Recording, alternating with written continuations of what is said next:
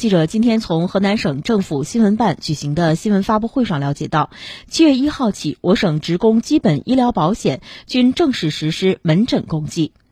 此次实施改革，主要是建立普通门诊统筹，将参保人员门诊发生的医保目录内医疗费用纳入统筹基金报销范围。改革后，我省职工门诊统筹医保目录内医疗报销比例可达到百分之五十以上，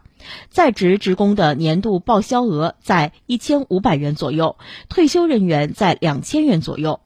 据统计和测算，全省参保职工每年人均门诊医疗费用平均为一千九百元左右。目前，我省确定的报销限额可基本满足参保职工的门诊医疗需求。自七月一号，我省正式实施门诊共计以来，全省职工医疗保险已经按照新政策的享受门诊统筹待遇十一点六三万人次，统筹基金支出。一千一百零七点三万元，职工门诊统筹的共计效应已经初步显现。